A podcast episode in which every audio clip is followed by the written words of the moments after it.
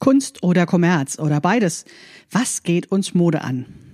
Ist Mode nur ein großer Konsumzirkus, um uns das Geld aus der Tasche zu ziehen? Wie sind wir an den Punkt gekommen, dass wir weit mehr Kleidung kaufen, als wir eigentlich brauchen? Wir überlegen, ob ein Leben ohne Moden möglich ist.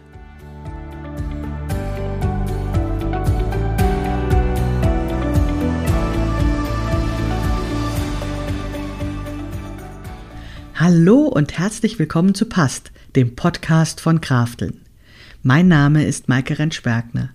Ich unterstütze Frauen dabei, sich selbst gut passende Kleidung zu nähen, die sie schön und stark macht. Meine Mission ist es, dieses Gefühl der Stärke, der Schönheit und der Zufriedenheit möglichst vielen Frauen zu ermöglichen. Zum Beispiel auch dir. Schön, dass du zuhörst.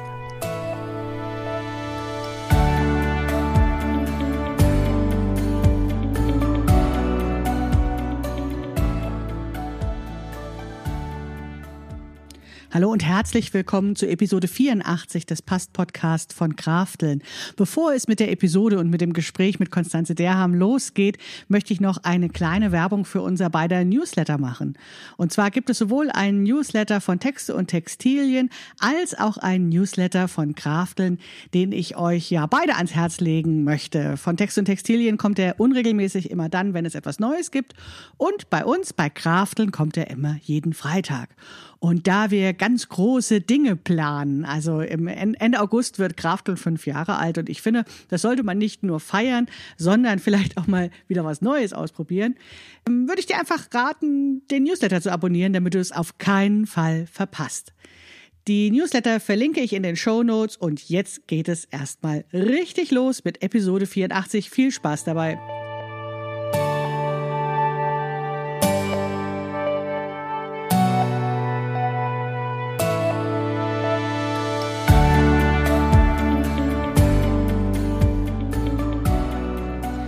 Ja, hallo und herzlich willkommen. Schön, dass ihr wieder da seid. Heute geht es, wie gesagt, um das Thema Mode und wie in den letzten Episoden bin ich auch wieder nicht alleine, sondern im Gespräch mit Konstanze Derham von Texte und Textilien. Schön, dass du da bist, Konstanze.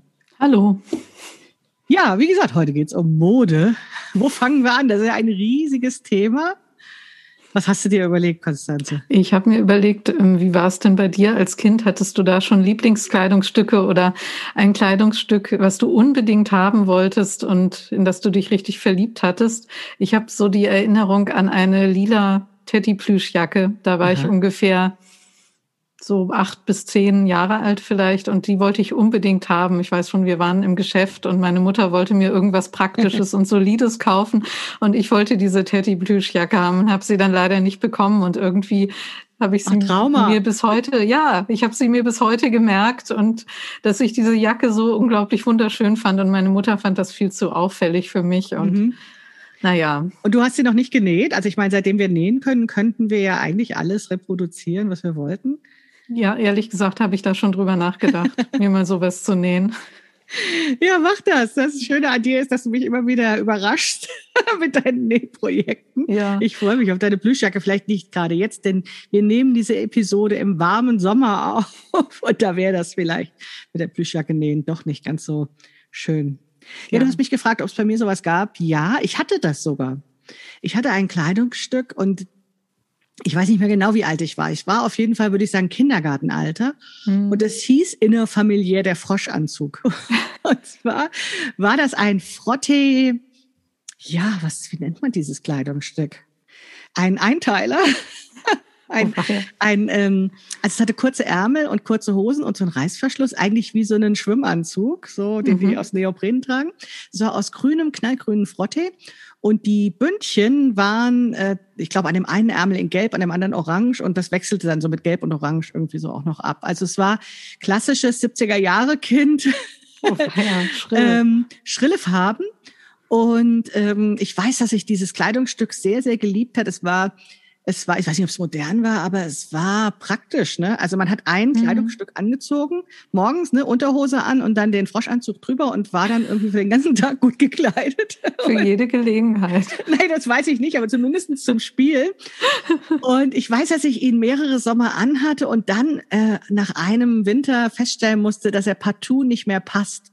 Also das ist natürlich bei so einem Einteiler ja, auch ja, dann sehr mhm. unangenehm, ja, wenn er nicht mehr passt. Das war tatsächlich ein Kleidungsstück, was ich sehr, sehr geliebt habe. Und ich glaube, wenn ich damals schon hätte nähen können, hätte ich das dann einfach auch nochmal genäht. Also so diese Idee, ähm, nur weil es das jetzt nicht mehr gibt, weil das vielleicht nicht mehr modern ist oder sowas, oder weil es das in der, in der Kleidergröße dann nicht gibt, ähm, dann nähe ich mir das selbst. Das ist natürlich äh, das Tolle am Nähen an sich. Und, mm, ja. und heute bin ich nicht mehr ganz sicher, ob ich mir so einen Froschanzug nähen würde. Aber ich weiß, dass ich ihn sehr, sehr geliebt habe. Ja. ja, aber das ist doch spannend, dass man als Kind ganz unvoreingenommen auf Farben und Muster eingeht, die man jetzt als Erwachsene wahrscheinlich nicht mehr wählen würde. Und dass das aber irgendwie ja doch in einem ach, was auslöst, offenbar. Ach, ja, also grün, grünes Frottee mit Gelb und so würde ich schon heute auch noch machen. Als Einteiler. Ich glaube, hm. der eng anliegende Einteiler, also diese, sozusagen der Style wäre nicht ganz meins, was ich heute hätte. Aber hm. von, wenn du von der Plüschjacke sprichst, äh, also an solche wiederholten, frustrierenden Situationen mit dem, bei dem Einkaufen von Kleidung mit meiner Mutter kann ich mich auch erinnern. Ähm, bei uns scheiterte das oftmals ähm, am Geld. Und das war aber verknüpft mit Mode. Also immer wenn es zu modisch war, dann hat eben meine Mutter gesagt, nee, das kannst du nicht immer anziehen. Ne? Mhm, genau. Und das, das passt nicht überall hin. So. Und deswegen ähm, lieber das mit der dezenteren Farbe, was zu allem passt. Wobei dezente Farben in den 70ern und 80ern natürlich auch äh, in unserem heutigen Verständnis nicht immer dezent sind. Aber es war dann doch auch... Ähm, wie soll ich sagen, also da wurde dann eben schon auch vernünftig eingekauft, was du eben auch gesagt hast. Aber eins habe ich bekommen. Und zwar, da war ich kurz vor der Pubertät. Ich weiß das, weil ich, glaube ich, gerade so anfing, Brüste zu bekommen, so oder gerade so am Beginn der Pubertät.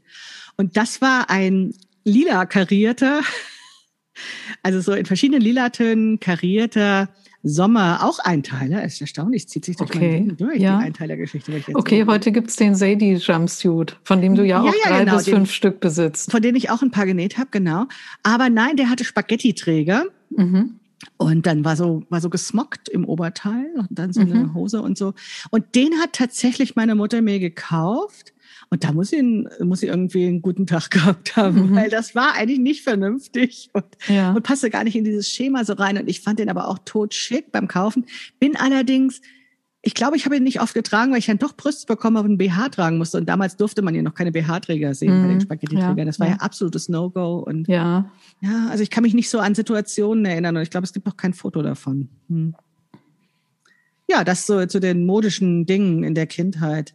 In der Jugend war es dann so, ähm, dass ich mich erinnern kann, dass ja eben, also Jugend in den 80ern, die Karottenhosen äh, dann so in waren. Aber mein größter Wunsch war so eine Punkhose und zwar so eine gestreifte, die die äh, Punkbands anhatten. Und ähm, ich glaube, wir waren in den falschen Geschäften, die gab es gar nicht. Ah, ja. Also da musste man in irgendwelche Spezialgeschäfte, ja, gehen, aber ja. nicht in das Kaufhaus, wo meine nee. Mutter mit mir war. Mhm. Ja. Und dann hat sie, habe ich ihr gesagt, ich will aber unbedingt so eine Hose, ich will unbedingt so eine Hose haben. Da war ich so 14, 15. Und dann hat sie, also die waren ja hauteng, das war eine Röhre mit breiten Streifen. Und dann hat sie ja. mir eine genäht und es war eine Karottenhose mit ganz schmalen Streifen. Ah, und es war oh furchtbar, Gott. weil es war ja. falsch. Ja, ja das muss man doch wissen. Aber ja, genau. Eltern wissen das dann immer nicht. Ja, Irgendwie. genau. Ja. Eine Karottenhose, wie konnte das sein? Und ja. dann hat sie so gelitten beim Nähen, weil sie gesagt hat, sie kann das nicht gut sehen mit den schmalen Streifen, das kann mhm. ich alles verstehen. Und ich konnte dann auch nicht sagen, Mama, nein, ich ziehe die nicht an, weil ich ja wusste, sie hat es genäht und hat sich Mühe gegeben, aber sie war falsch. Ja. Oh mein Gott, das war ja ein richtiges Drama. Ja. Ja, an solche Dramen kann ich mich Gott sei Dank nicht so ganz erinnern. Meine Mutter hat auch so ein paar Sommerröcke und solche Sachen für mich genäht, aber später dann, also als ich Jugendliche war, eigentlich nicht mehr. Da habe ich dann selber genäht. Mhm. Warst du denn modisch? Also hast du dich orientiert an dem, was ähm, angesagt war? Oder hast du so beim, also ich meine, wenn du schon als Jugendliche selbst genäht hast, was ich ja auch gemacht habe, da ähm, war das ja auch dann so ein Wunsch nach Freestyle oder sowas, was die anderen nicht hatten. Ja, ich habe mich da schon dran orientiert. Also wir hatten zu Hause ein Brigitte-Abo, insofern äh, konnte ich immer in eine Zeitschrift gucken, was so angesagt war. Aber also ich habe ja meine ganze Jugend auch dadurch drin gelitten, dass ich das nie umsetzen konnte. Also das war halt früher so, ich hatte irgendwie zwei Jeans und äh, noch zwei andere mhm. Hosen so in etwa und ein paar Oberteile also ich finde im Vergleich zu heute, ich hatte unheimlich wenig Klamotten. Mhm. Und äh, auch als ich dann selbst genäht habe, hatte ich auch unheimlich wenig Klamotten. Mhm.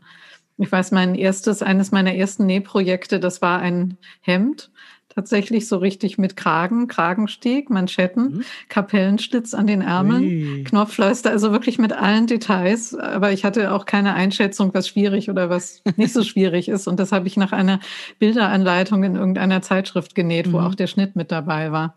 Und das war weiß und hatte so ein Muster aus verteilten Kirschen, die fast so in Naturgröße waren, mit Blättern und dann dazwischen noch irgendwelche französischen Wörter hingekritzelt, sowas wie Cerise wahrscheinlich. War das modern? Ja, irgendwie schon. Also das ja? war so ein Oversize-Hemd in ah, den ja. 80ern. Mhm. Ich habe keine Schulterpolster reingenäht. Das hätte man noch gemacht eigentlich. Aber ah. das, war, das war so ein ganz weiter Schnitt. Aber eben mit allen, mit allen Hemddetails. Ja, Und den Stoff ich, hatte ich ähm, von Hertie. Ich war zu, ich war, glaube ich, zu aufmüpfig für Mode. Mhm. Also ähm, für mich war das tatsächlich so, ähm, naja gut, es scheiterte vielleicht auch an manchen Dingen. Und das war tatsächlich auch sozusagen die Einkaufsgewohnheiten meiner Mutter. Ich war auf einer Schule, wo, ähm, also im Nachhinein weiß ich gar nicht, ob das so stimmt, aber es wurde mir immer gesagt, das sind diese reichen Leute, die dann da, diese Neureichen, die da ihre Kinder hinschicken. Ähm, und mit denen können wir sowieso nicht mithalten. Und ähm, die hatten dann diese Markennamen an. Also in den 80ern mhm. hieß das dann Fiorucci und ähm, Benetton. Mhm. Und, ähm, und dann auch bei den Jeans war ja wichtig, welche Marke man trug. Ja, ja. Und wenn wir dann zu C&A gegangen sind und ich diese Palomino Jeans bekommen habe, ja, das reicht, das nützt auch nichts, wenn man Palomino sagt, weil es ist immer ja. noch uncool, ja. ja. So, also da konnte ich sowieso nicht mithalten und ich glaube, ich habe dann schon sehr früh so einen so eine Anti-Haltung entwickelt und gesagt, ja, das will ich sowieso nicht. So, ist doch blöd. Weil es einfach nicht ging, ne? Und ich weiß ja. aber, dass ich mal so eine Tüte geschenkt bekommen habe von Fiorucci, ne? Also wenn du da einkaufen warst, hast du ja, ja. eine Tüte bekommen mit der Kordel dran und die war ja, natürlich die hatten toller. ganz, ganz, ganz tolle auffällige Tüten. Ich glaube, da war so ein Herz drauf und dann dieser Schriftzug. Ich kann mich erinnern, ja, ich hatte nämlich auch solche. Maus ja. Klassenkameraden, ja. Ja, genau. Mhm. Ja. Also ich habe zwar so getan, als interessiert mich das nicht, aber ich, diese Tüte habe ich getragen, bis der Aufdruck nicht mehr zu sehen war. Ja, ja, ja, genau. Mhm. Ja, also das ist, glaube ich, dieses Dilemma mit Mode, ne? Also, dass man auf der einen Seite das haben will, aber dann beschränkt ist und dann so tut, als fände man das halt doof. Ja. Ja, das ist eben auch das Problem, dass Mode natürlich auch dazu dienen kann, aus, äh, Leute auszuschließen oder ja. einzuschließen. Ja, genau. Wenn man in der Klasse die coolen Sachen trägt oder wenn man eben nicht die coolen Sachen trägt und dann ausgeschlossen davon ist, weil es zu teuer ja. ist. Ja, genau. Und als Kind hast du ja sowieso keine Wahl erstmal oder, oder du musst mhm. halt machen, was die Eltern da sind. Und dann ähm, habe ich auch immer gedacht, wenn ich erwachsen bin, dann kann ich das endlich alles machen, die richtige Jeans kaufen. so. Ja, und ähm, genau, es war was von Zugehörigkeit. Hm. Das war auch einer der Gründe, warum ich aus Frankfurt weggezogen bin. Also Frankfurt habe ich sehr ähm, markengläubig empfunden damals. Gut, ich habe auch BWL studiert und ähm, da war das dann halt so, dann trugen dann diese Jüngelchen um mich rum alle Bosshemden und so und ähm, das war für mich ähm, auch nicht finanzierbar. Und mhm. dann war ich auch schon dicker, trug eine größere Kleidergröße und äh, dann gab es diese Modemarken auch gar nicht für mich. Und ähm, ich habe das dann als ganz befreiend empfunden, nach Berlin zu ziehen wo man das Gefühl hatte, du kannst ja auch im Schlafanzug auf die Straße gehen, da guckt sowieso niemand. Das fand ich sehr angenehm. Hab erst später verstanden, dass es in Berlin ebenso Moden gab. Ja, mhm. also dass es da auch ähm, der Schlafanzug dann ein Konzept war. Ja. Aber erstmal ist es mir ja so aufgefallen, als wäre das egal. Ja, ja, das ist, ging mir tatsächlich auch ähnlich. Also ich war in Hamburg auch eher auf so einer schnöseligen Schule und als ich dann weggezogen bin äh, und dann schließlich auch in Berlin landete, hatte ich auch das angenehme Gefühl, dass, äh, dass man mehr so sein kann, wie man möchte, dass, also, dass man auch jemand ist, wenn man keinen nicht ausstrahlt, dass man finanzkräftig ist zum Beispiel mhm. und die richtigen Sachen. Genau, trägt. es ging nicht um Geld. Das war, glaube ja, ich, der Punkt. Genau. Also es genau. gab es schon Moden, aber es ging aber, mehr um sowas wie Einfallsreichtum oder. Genau, Originalität mhm. und was dann natürlich in der Zusammenschau auch nicht mehr wirklich originell ist. Wenn man Nein. die ganzen originellen Menschen in Berlin dann etwas länger beobachtet hat, merkt man, dass es da dann auch wieder gewisse Gruppen gibt. Ja, total. Also da gibt es auch Uniformen und Moden ohne Ende. Ja, ja, genau. Also ja, immer auch ein, das Signalisieren einer Gruppenzugehörigkeit, nur dass man dann eben sagt, ich bin so ein cooler Hauptstädter, der tausend interessante ja. Kulturprojekte für fast kein Geld macht, aber ja. dafür bin ich jetzt irgendwie die Avantgarde genau. oder so in der Richtung. Witzigerweise erinnere ich mich an ein Kleidungsstück in den 90er Jahren, was gar nicht meins war, aber was mich nachhaltig ähm, geprägt, also weiß ich nicht. Und zwar war das eben immer diese Ironisierung von ich gehöre, also ne, also so nach dem Motto, ich gehöre nicht dazu, ich bin ganz individuell, aber irgendwie bin ich ja doch. Und das war ein Bekannter, der sowieso immer so ein bisschen ähm, Vorbild für viele war. Also der war schon besonders cool. Und der hatte ein T-Shirt, auf dem stand drauf, ich bin Teil einer Jugendbewegung. Oh, fanden wir das lustig. Ja, oh mein Gott, das ist aber wirklich sehr 90er. Ja, und total Meta, Meta, Meta. Meta, ja, ja, genau. Ja. Ja, jetzt äh, äußert sich das ja eher da, dass, darin, dass man die Viskosehemden mit wilden Mustern aus den 90ern wieder ja. aufträgt. Die man das ist aus ja sowieso Schrank interessant. hat. Dieses von wegen, es war schon alles mal da und kommt wieder. Ähm, das ist ja, ähm, wie soll ich sagen, wir haben in den 90ern in Berlin, also wir sozusagen nicht Mode betrieben haben, immer im Second-Hand-Laden gekauft oder Sachen aus den 60ern und 70ern gekauft. Mhm. Und das Witzige war, ich glaube, das war schon zum Teil Mode oder entsprach so ein bisschen diesen Strömungen, aber sie waren ja ein bisschen falsch, weil wir hatten ja ähm, in dieser anderen Episode unserer Podcast-Staffel auch schon mal darüber geredet, dass zum Beispiel andere Materialien verwendet wurden. Und es war schon eindeutig Secondhand und nicht Revival oder so. Also das war schon, ja, aber wir haben damals so getan, als wäre das wahnsinnig cool und wäre selbstbestimmt, aber ich glaube, wir hatten einfach kein Geld, um was anderes zu kaufen. Ja. Beziehungsweise wir wollten ja auch, also Berlin war ja auch diese Zeit, wo wir gar kein Geld haben wollten und das total cool fanden, kein Geld zu haben. Ja, und ich glaube, das ist zum Teil immer noch so ein bisschen so, nur dass halt jetzt die 80er und die 90er Jahre ja. aufgetragen werden. Und ich bin manchmal richtig entsetzt, weil ich mittlerweile so alt bin, dass ich jetzt Anfang 20erin in Blümchenkleidern sehe, ja. wo ich denke, oh mein Gott, das hast du doch vor 25 Jahren selber getragen. Und die hat es jetzt aus dem Secondhand-Laden wahrscheinlich und trägt. Die könnte ja äh, auch deine Tochter sein. Ja, das ist so, es ist äh, irgendwie ist das furchtbar. Ja, das ist komisch, ja. Das ist wirklich, ähm, ja, weil diese Moden eben so zyklisch sind, ne? Ja, und weil sie so vertraut sind und dann sieht man sie an Personen, die erheblich jünger sind ja. als man selber. Und es ist ja dann doch immer ein bisschen anders kombiniert und es ist schon ganz klar, dass es Menschen von heute sind, ja, auch wenn sie ja. diese Ret für mich Retro- oder Vintage-Mode tragen. Ganz genau, es kommt nicht, es kommt nicht eins zu eins wieder. Ja. Und dann, wenn es eins zu eins äh, wieder kommt, beziehungsweise so getragen wird, hat man schon das Gefühl, es ist ein bisschen verkleidet. Also mhm. mir fiel das auf bei diesen Retro-Kleidern, die wir ja auch mal eine Zeit lang sehr gerne getragen haben, so vor zehn Jahren ungefähr. Und da gab es Menschen, die das so ganz konsequent betrieben haben, also auch die passenden Schuhe dazu getragen haben aus der Zeit und die Haarspangen und die Frisur und, und so weiter. Und das war zum Beispiel was, was mich nie interessiert hat, sondern ähm, ich habe zwar ein Petticoat getragen und so ein ne, 50er Jahre Kleid, aber habe das ganz bewusst mit den Schuhen aus der heutigen Zeit kombiniert. Also weil ich mich eben nicht verkleiden mhm. wollte nach dem mhm. Motto, ich bin doch gar keine Frau in den 50ern, sondern also also in 50er Jahren, in den 50ern mhm. bin ich natürlich alt, ja, aber ja. Und ähm, ja, diese Kombination mit dem heutigen macht dann schon den Unterschied. Also man sieht, dass die Leute aus der heutigen Zeit sind. Aber wir können die Sprache der Mode lesen. Und ich glaube, das ist das Faszinierende. Auch gerade wenn man ein bisschen älter ist. Ja. Dass man dann einfach schon verschiedene Epochen gesehen hat und dadurch so das ein bisschen lesen kann. Ne?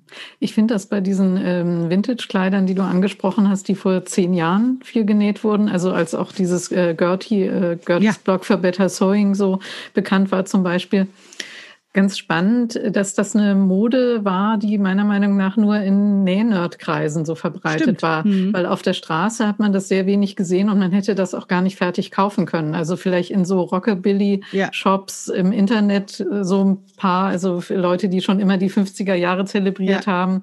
Für die gab es natürlich auch ähm, Läden, aber im Grunde war das nichts, was jemals in den Mainstream gekommen ist, was jemals bei H&M stimmt ja dem Maße gehangen hat. Ja, das war so. Ähm sogar so, wenn man so eine Frau auf der Straße gesehen hat. Ich kann mich gut erinnern, ich war mal einen Kaffee trinken in der langen Reihe in Hamburg und da lief ein McCalls äh, 2060 oder wie hieß damals eines dieser Modestückmuster. und ich dachte, ah, oh, eine Näherin hier in meiner ja, ja. Umgebung. Ja, also es war einfach so klar, dass sie das selbst genäht hat. Also wir mhm. kannten ja dann eben auch die Nummern dieser Stückmuster auswendig. Heute sind es ja eher Namen. Damals bei diesen Firmen waren es ja eher Zahlen, aber wir wussten sie alle auswendig. Und ähm, man hat dann die Leute auch erkannt. Und insofern war das dann doch auch wieder genau das, was wir eben hatten. Also es war eine Mode und es hat eine bestimmte Gruppe von Leuten eben betroffen. Und es war in dem Fall eben diejenigen, die selbst genäht haben und sich über die Nähblogs und über den Me-Made Mittwoch eben vergesellschaftet haben mhm. und dann gewissen TrendsetterInnen eben gefolgt sind und gesagt haben, oh, finde ich auch schön, möchte ich auch haben. Hm. Und, ähm, und aber es war eine Abgrenzung, ne? weil es war klar, man, man findet das sonst ja, so nicht. Ja, und wenn man aber auf der Straße jemand sieht, sagt man, oh, die gehört zu uns. so. ja, ja, genau. Aber spannend. das bringt, bringt uns ja auch zu dem Thema, wie entstehen denn eigentlich diese Trends? Wie wird denn eigentlich Mode gemacht? Wo kommt das denn eigentlich her? Weil es ist ja ganz oft so, wenn man irgendeine neue Mode sieht, dass man erst denkt, um Gottes Willen, also das will ich niemals haben, ja, wie ja. bescheuert. Und es dauert dann irgendwie ein halbes Jahr oder ein Jahr und auf einmal sagt man, oh, ich könnte mir das schon vorstellen. Genau. und irgendwann ist man begeistert. Ich kann ja. mich erinnern, dass ich vor ein paar Jahren einen äh, Blogbeitrag geschrieben hatte über Culottes, also über diese weiten Hosenrockartigen Hosen, wo ich sinniert habe, ob das äh, tragbar ist oder vielleicht eine Clownshose oder irgendwie so ein bisschen äh, religiöse Fundamentalistin der christlichen Sorte ausstrahlt. Und mittlerweile ist das also in meiner Umgebung eigentlich das Kleidungsstück für alle Frauen zwischen 30 und 60, würde ich mal sagen. Ja gut, Gerade. und in deiner Umgebung war es das letztes Jahr schon so und dieses mhm. Jahr ist es überall. Ja, genau. ja. Und es hat aber sehr lange gedauert, bis die ja. Skinny Jeans tatsächlich verschwunden ja. sind. Aber ja. irgendwie liegt es dann in der Luft und es ist natürlich immer so ein Wechselspiel. Was möchten die Leute anziehen? Was bietet die Bekleidungsindustrie dann auch an? Mhm. Ja, ist vielleicht Leute nicht vorhersehbar. Ne? Also man kann jetzt nicht unbedingt immer ähm, sagen, äh, wir verordnen jetzt, dass das in Mode ist oder das in äh, äh, aus, aus der Mode verschwindet. Wahrscheinlich braucht es solche Trendsetter, solche Vorbilder, die das irgendwie schmackhaft auch machen, mhm. wo man sich dran orientiert oder sowas. Und dann kommt aber natürlich dieses, dieses Ding der Verfügbarkeit. Alle, die Kaufkleidung tragen, können dann irgendwann auch nur noch das kaufen, was modern ist. Also das höre ich öfters in meinen Kursen ähm, wenn es zum Beispiel um das Thema Hose geht, dass ja die Mode äh, immer den Hosenbund verschiebt. Ne? Also ja. äh, ob man den jetzt in der Taille trägt, unter, unter, unter dem Bauchnabel oder so, dass man hinten das Maurerdekolleté trägt zum Beispiel, ist ja wirklich abhängig von den Moden. Und wenn du Kaufmode äh, kaufst dann oder darauf angewiesen bist, dann gibt es ja meistens nur eine Art von Schnitt, die, also sag ich mal, 80 Prozent mindestens des Marktes äh, beherrscht. So. Und vielleicht magst du aber aufgrund deiner Körperform oder deiner Erfahrung oder dem sentimentalen, damals, 1989, hatte ich so ein schönes Picknick in dieser einen Hose, einfach eine bestimmte Hosenform. Und ähm, ja, kannst sie, wenn, wenn du nicht nähen kannst, musst du halt nehmen, was du kriegst. Und wenn du nähen kannst, kannst du das vielleicht dir auch selbst nähen, wenn du weißt wie. Ja, wobei ich tatsächlich äh, schon die These habe, dass da von der Industrie doch ein bisschen mehr gesteuert wird, als wir auch wahrhaben wollen. Also klar, Definitiv die äh, Modeschöpfer orientieren sich natürlich, also die künstlerischen Modeschöpfer orientieren sich auch von an dem, was sie auf der Straße sehen, was dann wieder von ja. Bekleidungsfirmen aufgegriffen wird. Aber andererseits gibt es ja auch so eine langjährigen Trend. Voraussagen, also allein schon immer diese Farbe des Jahres von Pantone, ja. die ja schon ähm, auch aus, aus irgendwie so Trend-Scout-Vorhersagen entwickelt wird. Und auch Stoff, Stoffmessen spielen da eine ganz große Rolle. Es gibt irgendwie jährlich so ein, zwei große Stoffmessen, ja. internationale, bei denen neue Stofftrends und auch neue Farben, neue Materialien vorgestellt werden. Und das hat dann aber mindestens zwei Jahre Vorlauf mhm. zu dem, was wir in den Geschäften sehen. Und ich, ich würde das noch, noch neutraler äh, formulieren. Ich glaube, das, was du eben Modeschöpfer genannt hast, ich glaube, das gibt es gar nicht mehr. Also ich meine, meine These ist, dass das was ist, was es ähm, in den Filmen gibt oder in der Vergangenheit oder was auch so kultiviert wird in den Medien, wenn ich an Karl Lagerfeld denke oder Yves Saint Laurent oder wie sie alle heißen. Aber ich glaube, der Alltag in der Textilproduktion sieht doch ganz anders aus. Also da ist nicht der Modeschöpfer, der sagt, mon Dieu, ich möchte jetzt Viskose haben, weil das so eine schöne Falle hat, ja, sondern da heißt es, Baumwolle ist teuer, ja. Wir kaufen lieber Viskose ein, mach Schnitte, die mit Viskose gut funktionieren. Ja, da hast du sicherlich recht, aber es gibt natürlich trotzdem ja immer noch diese Laufstegmode aus Paris zum Beispiel, mhm. die ja sozusagen das PR-Konzept der großen teuren Modehäuser ist, um damit dann Parfum und Handtaschen und sowas zu kaufen, mit dem man dann äh, zu verkaufen, mit dem man dann wirklich Geld verdient. Und du meinst, der Modeschöpfer, so wie wir ihn als Figur kennen, existiert dann noch und sagt, oh, ich bin so künstlerisch, lass mich warten auf eine Eingebung? Ja, das ist eine gute Frage. Die müssen so viele äh, Kollektionen im Jahr fest fertigstellen, dass sie wahrscheinlich immer am Rödeln sind mit einem ganzen Designteam. Und dann vielleicht ja. auch ihre Trendscouts haben, ne, die ihnen das Vorsortieren an vorlegen und sagen hier. Ja, es ist eine gute Frage. Also ich glaube, ich glaube ja ehrlich gesagt dran, dass so ein paar ähm, tatsächlich noch so arbeiten, dass, dass sie das äh, künstlerisch aus sich herausschöpfen und äh, neue originelle Ideen entwickeln. Aber vielleicht ist das auch mein naiver Glaube, dass ich hm. irgendwie noch glauben möchte, dass im Kern der Mode doch noch etwas da ist, was nicht nur Kommerz ist. Aber ich stimme dir natürlich zu, dass in der Bekleidungsindustrie, also auch selbst wenn es die teure Bekleidungsindustrie mm. ist, das sehr oft so geht, dass Designteams einfach das abgrasen, was jetzt gerade ja.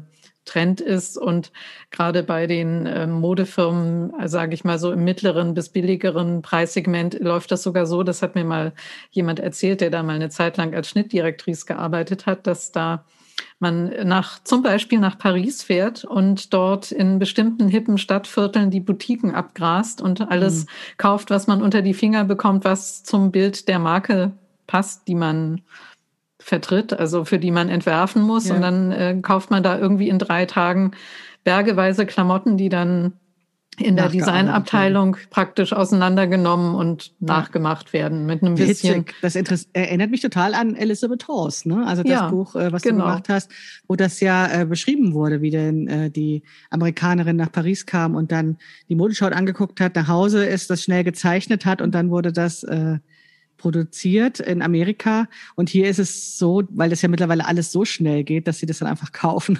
Und, ja, ja, genau. Und dann nachproduzieren, ja. Ja. Eben, und das ist dann nicht mehr Chanel, sondern es sind dann, ja. also wenn es irgendwie so eine mittelpreisige Marke ist, die sich du und ich auch leisten können, dann äh, sind das halt irgendwelche Pariser Boutiquen, ja. wo man weiß, da hängen immer angesagte Teile und da grast man das dann einmal ab und macht es dann wahrscheinlich aus billigerem Material und mit nicht ganz so aufwendigen Schnitten ja. nach.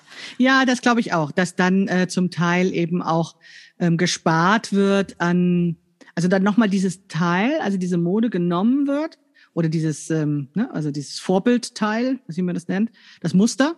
Mhm. Ähm, und dann aber geguckt wird, was können wir möglicherweise verändern, um die Produktion zu vereinfachen. Also dass dann diese, diese, diese Menschen, die diesen Zwischenschritt machen, auch nochmal stark unter kaufmännischen Gesichtspunkten drauf gucken und sagen, ähm, wir variieren jetzt irgendwie die, ähm, die, äh, das, das Material oder, oder bestimmte Schnittformen oder sowas, um dann eben zu gucken, äh, wie wir es vielleicht auch günstiger machen können.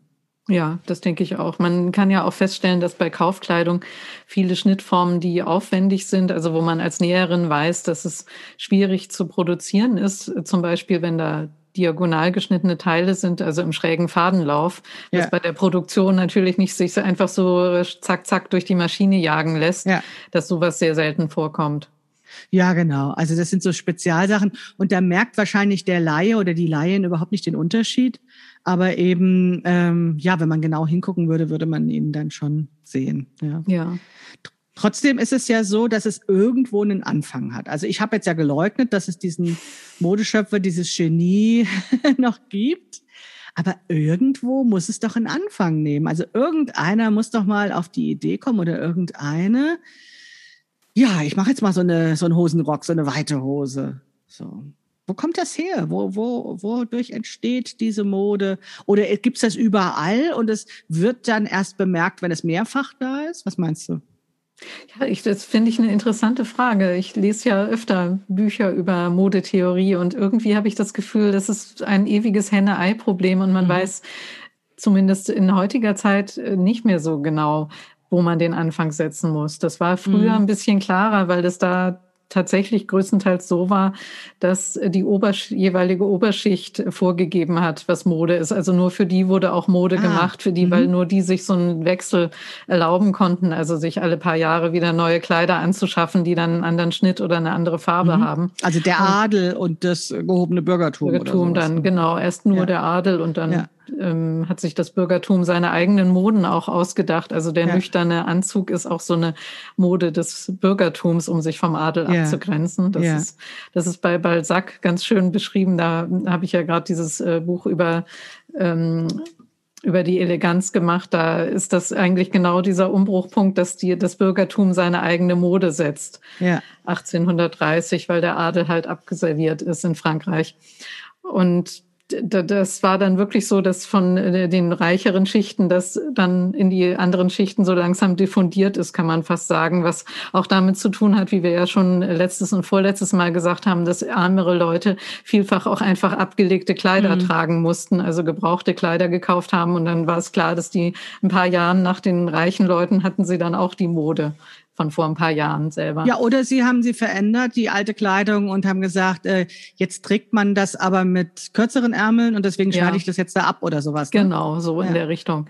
Ja. Aber das wäre dann ja wieder dieses Vorbild- und Nachmachen-Geschichte, ne? Also dass, ja. dass es natürlich eine Rolle spielt, wer was trägt. Also ja. ähm, nur weil jetzt meine Nachbarin eine andere Silhouette an Kleidung trägt, heißt das ja noch lange nicht, dass ich dann sage, so, oh, trägt man das jetzt so, sondern es muss ja jemand sein, die so eine gewisse Vorbildfunktion hat, der man zutraut, die richtige Auswahl zu treffen. So, aufgrund ja. von irgendwelchen Eigenschaften, ja.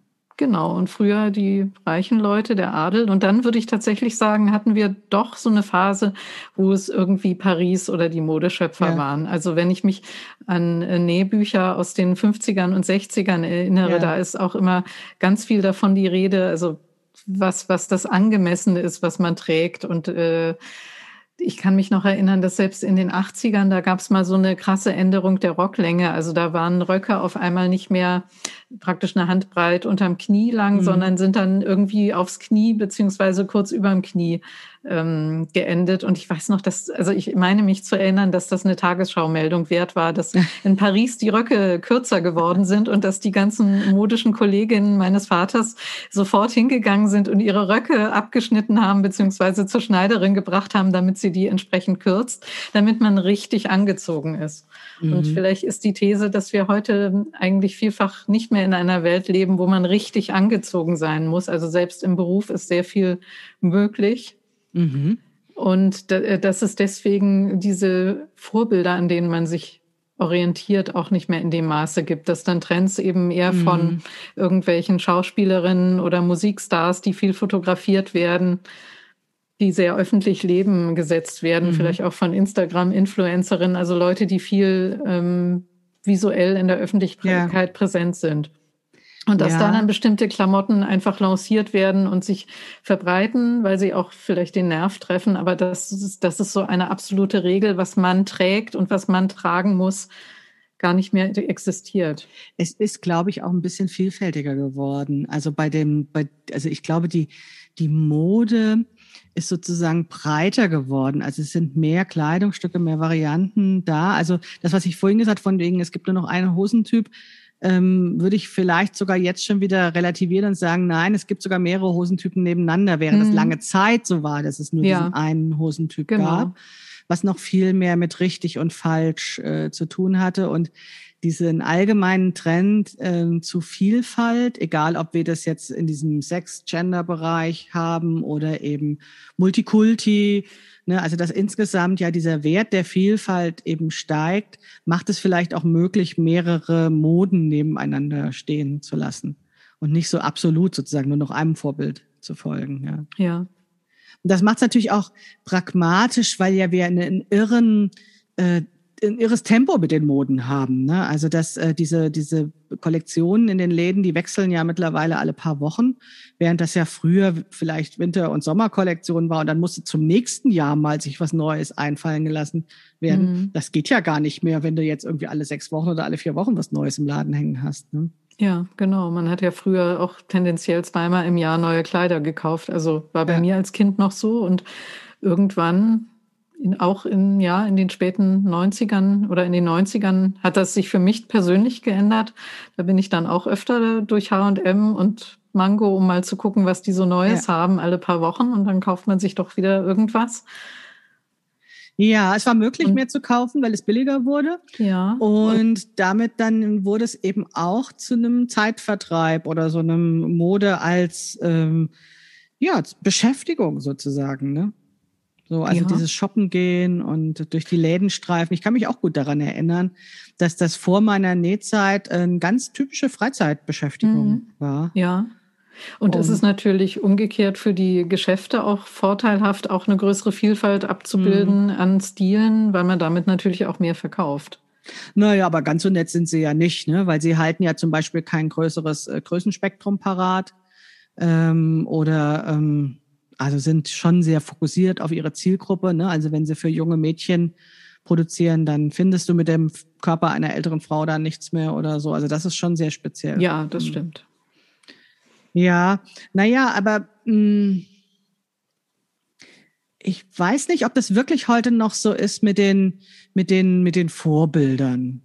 Oder vielleicht sehe ich das nicht mehr so. Vielleicht bin ich zu alt mittlerweile dafür, die Mode-Ikonen zu kennen. Das kann gut sein, ja. Dass es, dass es auch ja. eine Form, Frage des Alters ist, dass man eben vielleicht, wenn man jünger ist, noch mehr eben auch die äh, Zeitschriften oder meinetwegen Instagram oder sowas dahingehend konsumiert, dass man sagt, ich will ja was äh, gezeigt bekommen, woran ich mich orientieren kann und dass ich jetzt mit 53 eben mh, hm, gar nicht mehr in der Form Neuigkeiten konsumiere, weil es mich gar nicht mehr so sehr interessiert. Ich weiß es nicht. Oder gibt es noch, diese Modevorbilder? Ja, das ist eine interessante Frage. Also wenn ich ähm, junge Mädchen auf der Straße sehe, die schon alle sehr ähnlich angezogen mhm. sind, dann habe ich das Gefühl, es gibt schon vielfach noch Regeln, was man anzieht und was man nicht mhm. und welche Frisuren man hat und welche man, Frisuren man nicht hat und so weiter. Mhm. Aber ich glaube auch, dass ich mich äh, zunehmend von diesem, ähm, dieser medialen Vermittlung einfach auch so entfernt habe, mhm. dass ich das zum Teil auch nicht mehr mitbekomme. Also ich sehe es eher durch Beobachtung auf der Straße. Ja, vielleicht ist es nicht so zielgerichtet. Also währenddessen vielleicht als junger Mensch, wo du ja auch noch stärker auf der Suche nach dir selbst bist mhm. und du dann ganz aktiv dir Modezeitschriften kaufst oder ja. sowas, also wirklich nach diesen Informationen suchst, ist es vielleicht als älterer Mensch so, dass wir das zwar nicht mehr aktiv suchen, aber wir kriegen es eben so unbewusst mit. Also wenn wir Leute ja. auf der Straße sehen oder im Fernsehen ja, oder oder in Schaufenster schauen. Ja, genau. Ja. ja. Ja. Und dann eben genauso oft eben eine Farbe sehen, die wir vorher völlig absurd fanden und dann es doch gut finden oder irgendwie sowas. Ja, ja. naja, mit den Farben ist es ja dann tatsächlich auch das Problem, dass es irgendwann keine anderen Farben mehr mhm. gibt als die, die gerade im Farbspektrum sind, ja. was halt durch äh, Trendagenturen festgelegt wurde. Ja, ganz genau. Das ist ja dann, wenn wir selbst nähen, haben wir dann nur die Möglichkeit eines großen Stofflagers, sozusagen ja. das Beste aus den Jahrzehnten, aus den 70ern, 80ern und genau, 90ern und das Beste von schauen, heute zu lagern. Dass man, dass man, seine Farben kauft, wenn es sie ja. gibt.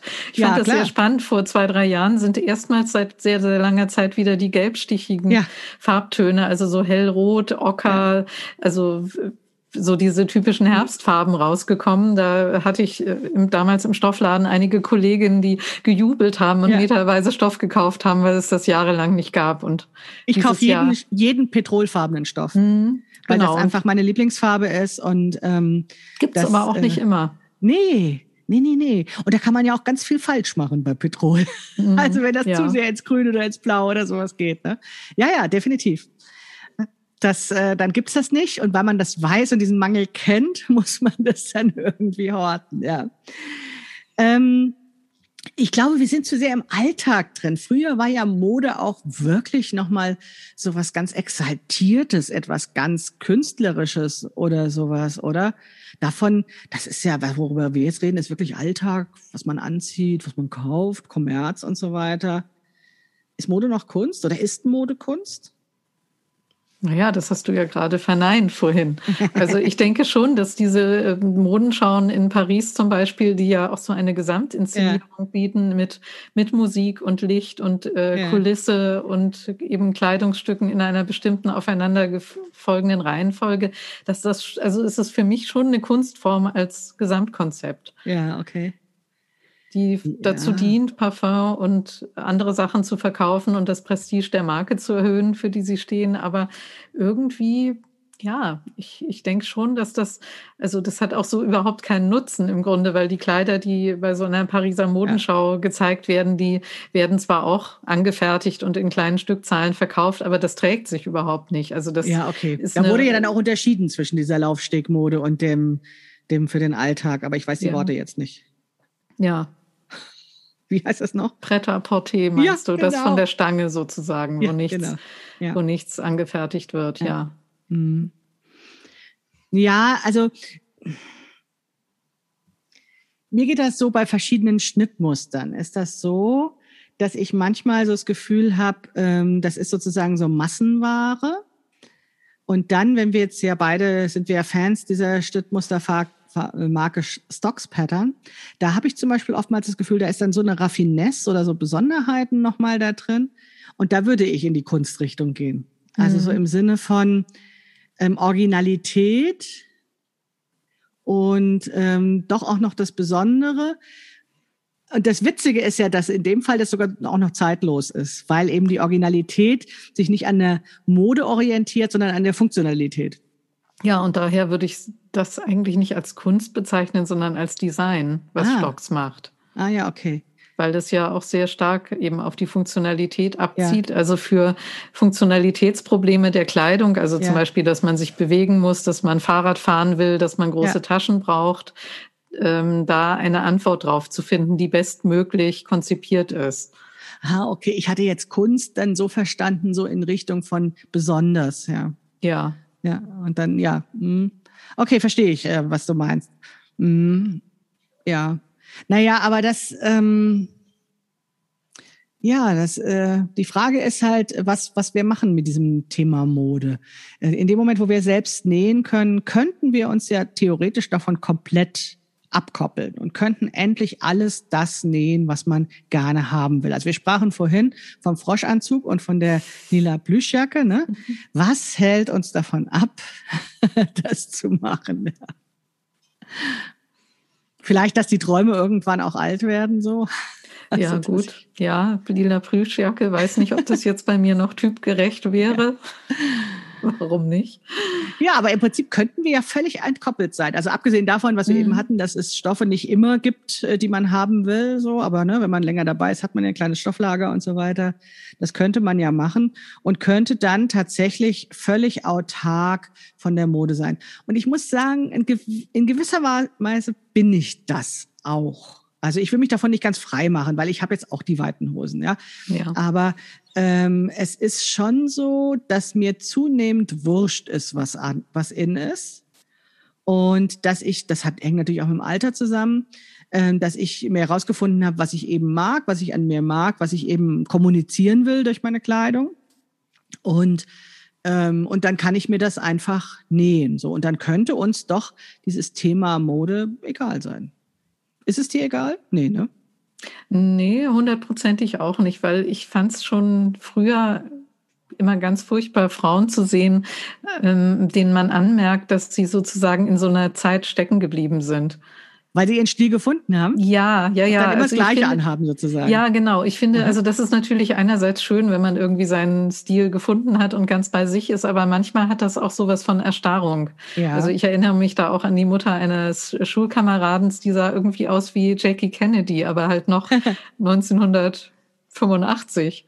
Aha. Und also als alle haben äh, Karottenhosen und weite Oberteile getragen und sie trug eng anliegende ähm, Kostümchen aus den 60ern und hatte auch so eine aufgeföhnte Vogelnestfrisur, aber eben nicht 80er, sondern auch 60er. Ja. Und das, das war irgendwie auf eine Art ja, sie hatte wahrscheinlich vielleicht ihren Stil gefunden oder ihn einfach nicht mehr geändert irgendwann, weil sie das Interesse dran verloren hat. Und das hatte auch so was äh, Rührendes und Trauriges auf eine Art, weil ich das Gefühl habe, das ist so eine Erstarrung, da passiert nichts mehr mit ja. dieser Person oder im Leben dieser Person. Vielleicht ich auch so ein Leben so in der Vergangenheit. Mhm. Ja, und, und da denke ich immer, es ist mir nicht ganz egal, was da draußen vor sich geht, mhm. weil so möchte ich nicht sein oder so bin ich auch nicht. Ja, ich hatte da das Gefühl, also ich habe jetzt auch so Frauen vor Augen und ähm, als wäre ähm, diese Zeit so verklärt. Also das mhm. war so mhm. die gute Zeit und die kann man nicht loslassen. Und das ist ja dann so ähnlich wie wenn das Alter so geleugnet wird, ne? dass das dann ja. irgendwie dann irgendwann so komisch wird. Ja. Auf der ich aber auf der anderen Seite finde ich es immer wahnsinnig cool, wenn ähm, äh, Frauen ihren Stil haben, ähm, der vielleicht auch ein bisschen anders aussieht als das, was alle tragen und die dann so den Raum betreten und man so dieses, alle die Blicke richten sich auf sie und so weiter. Das finde ich schon auch gut, ja. So. Ja, das ist halt ein schmaler Grad. Ja. Ich musste aber auch sagen, andererseits ist es mir auch deshalb nicht egal, weil es mir auch Spaß macht, neue Sachen auszuprobieren. Ja. Also ja, nähtechnisch und auch einfach bekleidungstechnisch dann doch mal wieder was anderes anzuziehen nachdem man eine Zeit lang immer die eine Sache hatte, also immer nur weite Hosen, dann mal ja. wieder irgendwas anderes oder eine andere Rocklänge, das kommt mir auch entgegen, also, weil ich finde, also irgendwie macht mir Mode schon immer noch Spaß. Ich tiger zwar nicht mehr regelmäßig mhm. durch H&M und verwandte Läden, aber irgendwie ist ja auch doch die Freude daran, an mhm. den Stoffen und an Schnitten und an einfach an, ja, an Abwechslung. Mhm. Das ist ja nicht vergangen. Mhm. Und insofern orientiere ich mich schon an dem, was es gibt, natürlich auch über Schnittmuster. Also mhm. wenn man mhm. zum Beispiel ein Burda-Abo hat und dann da immer schaut, da äh, gibt es dann natürlich auch immer so ein bisschen ja. die Schnittmuster in der Richtung von dem, was jetzt gerade in den Geschäften hängt. Da kommt das dann ganz natürlich, dass man das auch mitkriegt. Ja, ich glaube, ähm, was mich so an der Sache stört, ich kann es total nachvollziehen, was du sagst. Also ich habe da auch Lust auf was Neues, ein Neues ausprobieren. Und es hat ja auch was von ähm, sich neu erfinden zu tun, manchmal mit dem neuen Kleidungsstück, ne? dass man mal ja. in eine andere Rolle reinschlüpft oder sowas. Und trotzdem bin ich immer noch aufmüpfig und sag, ähm, nur weil das jetzt in Mode ist, will ich das nicht. Und zwar deswegen, weil ich immer Sorge habe, dass ich manipuliert werde. Mhm. Dass ich das Gefühl habe, ähm, das ist gar nicht meine freie Entscheidung, dass ich das jetzt schön finde, sondern das ist so eine Art Gehirnwäsche. Und die hat mir jetzt eingeredet, dass das irgendwie besonders toll ist. Weil es war doch vorher so, dass ich das blöd fand. Ja. Und wie kommt das dann, dass ich dann, äh, weiß ich nicht, zehn Monate später das für mich in Erwägung ziehe oder dann sogar sehr schön finde? Und ich glaube, ähm, oder wonach ich immer auf der Suche bin, ist das, was ich das natürliche Bekleidungsgefühl nenne. Also etwas, was wirklich ich bin. Was, ich habe ja vorhin schon gesagt, die, äh, mhm. das, was ich anhabe, soll ja auch ausdrücken, äh, wie, ich, wie die Welt mich sehen soll, wer es sich ausstrahlen will. Und ich habe dann bei Mode immer so ein bisschen Angst vor Manipulation. Und deswegen bin ich manchmal so kratzbürstig und denke, nee, das will ich jetzt erst recht nicht. so. Aber das ist vielleicht auch mein Ding. Ja, ach naja, die, diesen Spruch, ähm, ich ziehe nur das an, was mir gefällt und Mode ist mir völlig egal, das, das hört man ja öfter. Mhm. Wobei ich wirklich der bescheidenen Meinung bin, dass es das fast nicht geben kann, weil man ja doch wahrnimmt, was um einen herum passiert. Also irgendwie ja. beeinflusst ist man ja dann doch immer. Und wenn dir, hätte dir jemand vor mhm. fünf, sechs Jahren erzählt, dass du jetzt Jumpsuits trägst, hättest du dem, der Person ja auch einen Vogel gezeigt. Ja, obwohl der Einteiler sich durch mein Leben zieht. Ja, genau. Ja, genau. Aber jahrelang hat er eben na, keine Rolle in meinem Leben gespielt. Ja, eben, genau. genau. Und, ja. und, und ja, natürlich. Und bei ja. Lichte betrachtet ist er ja auch sehr unpraktisch. Also äh, auf Zugtoiletten ist es sehr unpraktisch, wenn man einen, einen Jumpsuit trägt, weil man damit den ganzen Boden aufwischt. Und trotzdem finde ich ihn wunderschön und habe ihn jetzt schon x-mal genäht. Ja. ja, und der passt gar nicht zu deinem Leben eigentlich, also zu deinem Vor-Corona-Leben mit häufigem ja. Zugfahren. Ja, ja, ganz genau. Er passt auch nicht zu meinem Corona-Leben, weil das ist völlig absurd, im Jumpsuit vor dem äh, im, im Homeoffice zu sitzen. Aber ja, da bin ich sowieso gespannt, was diese Zeit uns für Veränderungen bringen wird. Es gab ja vorher schon so einen gewissen Trend zu bequemen, flachen ja. Schuhen zum Beispiel, sehr, sehr, sehr massiv. Also dass man ja, auf der Straße. Rum. Untenrum wird es, ja. glaube ich, sehr bequem. Ne? Alles, ja, was man genau. nicht im Bildschirm sieht in den Videokonferenzen. Ja. Ich glaube auch, dass sich obenrum anständige Kleidungsstücke durchsetzen werden und noch stärker und dafür das untenrum mit Jogginghosen und bequemen Schuhen kombiniert Ja, wird. wobei, weißt du was, das habe ich äh, auch gedacht. Und als ich vor dieser Folge nochmal drüber nachgedacht habe, ist mir aufgefallen, dass aber die Jogginghose bürofein gemacht, dass das, äh, da erinnere ich mich, dass das schon in Anfang der 2000er ein ständiges Thema in den Frauenzeiten Zeitschriften ja. war, also auch in der Burda, ja. dass sie dann immer so, wie kombiniere ich Strecken hatten, wo dann ja. die Jogginghose, die man zum Yoga anziehen soll, dass man die dann mit Blazer und hochhackigen Schuhen auch im und Büro die, anziehen kann. Und diesen ich aufgenähten das, Streifen an der Seite. Ne? Ja, ich fand das schon damals die ganze Zeit vollkommen absurd und dachte, was wollen die mir da erzählen? Das glaube ich sowieso. Dass es jetzt, diese Jogging, Jogginghosisierung der Welt gibt, also dass wir ja immer mehr diese ähm, diese äh, Freizeitkleidung im Alltag tragen. Also der Hoodie und äh, die, die Jogginghose und die bequemen Materialien, die man früher nur zum Sport angehabt hat. Und mhm. wenn man durch die Gegend geht, sieht man ja fast nur noch Sneaker. Ja. Also zumindestens, wenn es nicht gerade so warm ist. Ähm, ich glaube, dass diese Sneakerisierung oder Jogginghosiisierung der Welt fortschreitend ist. Also das, was früher, was du vorhin gesagt hast, ähm, so ist man angezogen und das war die Regel und so weiter. Ne? Ein Mann geht nicht ohne Hut aus dem Haus mhm. und sowas. Mhm. Das ist heute einfach nicht mehr so streng. Und dann schlichen sich halt diese bequemen Klamotten so ins, ins Leben rein und wurden dann halt ne, nochmal verargumentiert oder sowas. Ne? Vielleicht ist ja. Mode auch eine Form von Verargumentierung ne? von bestimmten ja, Trends. Und bei diesem Trend ist natürlich die Modeindustrie auch voll drauf gesprungen, weil das natürlich sehr praktisch ist. So eine Jogginghose passformtechnisch passt wahrscheinlich total vielen Menschen, genauso wie elastische Oberteile ja. und Hoodies, während man bei strukturierten Hemden oder Jacketts gerade gerade ja, viel aufwendiger, viel ja, mehr Nähte, viel, viel mehr, Passformprobleme. Ja. ja, vor allem Passformprobleme, die ja. auch der Laie sofort spürt und sieht, wenn er es anzieht. Ja. Ja, ja, definitiv. Ja, das glaube ich sowieso. Also ich beobachte ja auch einen Trend zu einfachen Schnitten und einfachen, ähm, ja sozusagen schneller Produktion. Ich bin der festen Überzeugung, dass diese diese angeschnittenen Ärmel, die in den letzten Jahren modern wurden, dass das ganz viel damit zu tun hat, dass es einfach schneller zu produzieren ist, viel einfacher. Und die fand ich am Anfang furchtbar. Das ist doch kein ordentlicher mhm. Ärmel, ne, wenn er so angeschnitten mhm. ist. Und auch da ist es natürlich so, dass ich mich äh, an den Look gewöhnt habe und dann auch beim Nähen irgendwann dachte, hey, super, geht ja auch viel schneller und so. Ne? Ja. Also auch da sind wir geprägt von diesen Einflüssen. Und ähm, ja, und vielleicht einfach machen wir das auch mit, weil es Spaß macht, immer mal was Neues zu machen. Gerade wenn man auch Nähen als Hobby sieht, dann möchte man ja auch ein neues Projekt. Ne? Und ja, und was die einfachen Schnitte betrifft oder welche, die nicht so passformsensibel sind, vielleicht sollte man da auch hm, diese, sage ich mal, diese Schneidermeisterin-Sicht verlassen und das nicht so ähm, abwerten, weil ich denke gerade dran, wenn wir darauf angewiesen sind, dass die meisten Leute eben durch Massenproduktion mhm. produzierte Kleidung tragen müssen. Es gibt mhm. einfach definitiv keine andere Möglichkeit, alle Leute auf der Welt zu bekleiden, als mhm. durch solche massenproduzierte Kleidung, dann ist es eigentlich sinnvoll, diese Bekleidung auch zu rationalisieren, dass sie schnell hm. und einfach hergestellt werden kann mit wenig Materialeinsatz. Mhm. Das ist. Ähm, du meinst, der, der klassische Ärmel ist elitär? Ja, also so ein, so ein Schneiderärmel ja, im Grunde, also es macht natürlich äh, wesentlich mehr Aufwand, den ähm, zu nähen, zu anzupassen. Ja. Also Passformmängel sind viel ja. stärker sichtbar.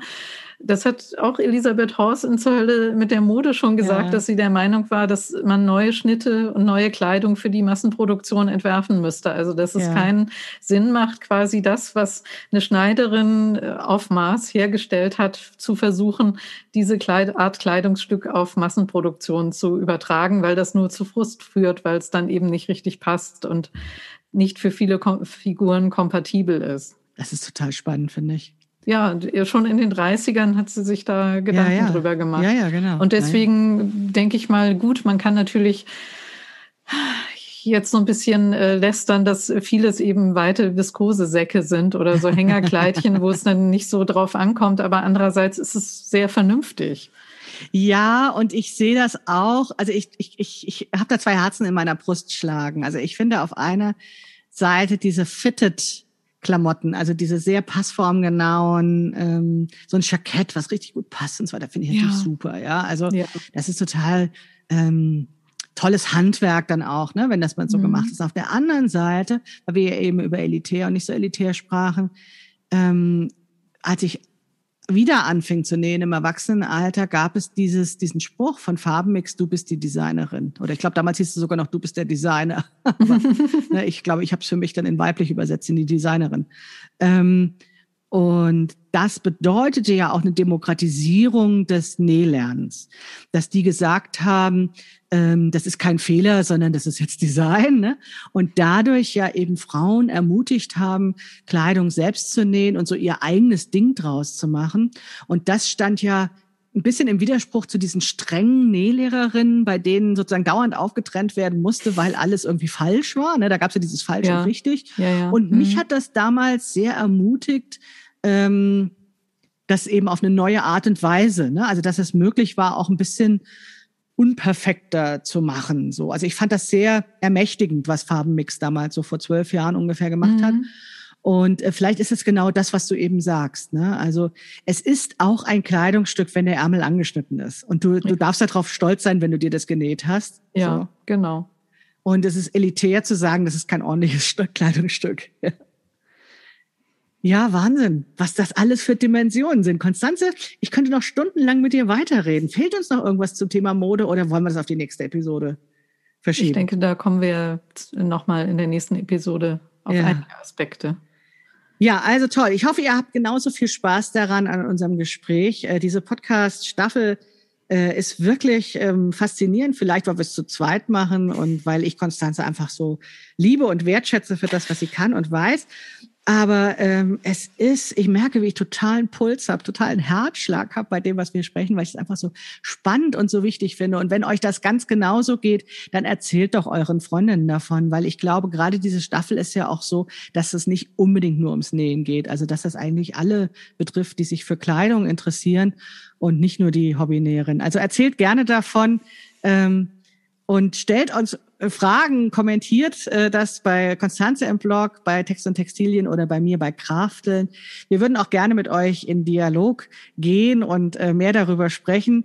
Und ansonsten aber auch die Staffel ist ja noch ein paar Episoden lang. Ja, schreibt uns und wir gucken, ob wir es aufgreifen können. Das wäre ganz, ganz toll. Ja, ansonsten hören, lesen, sprechen wir uns nächste Woche wieder. Vielen Dank, Konstanze, dass du heute wieder dabei ja, warst. Ja, gerne. Bis dann. Tschüss. Tschüss.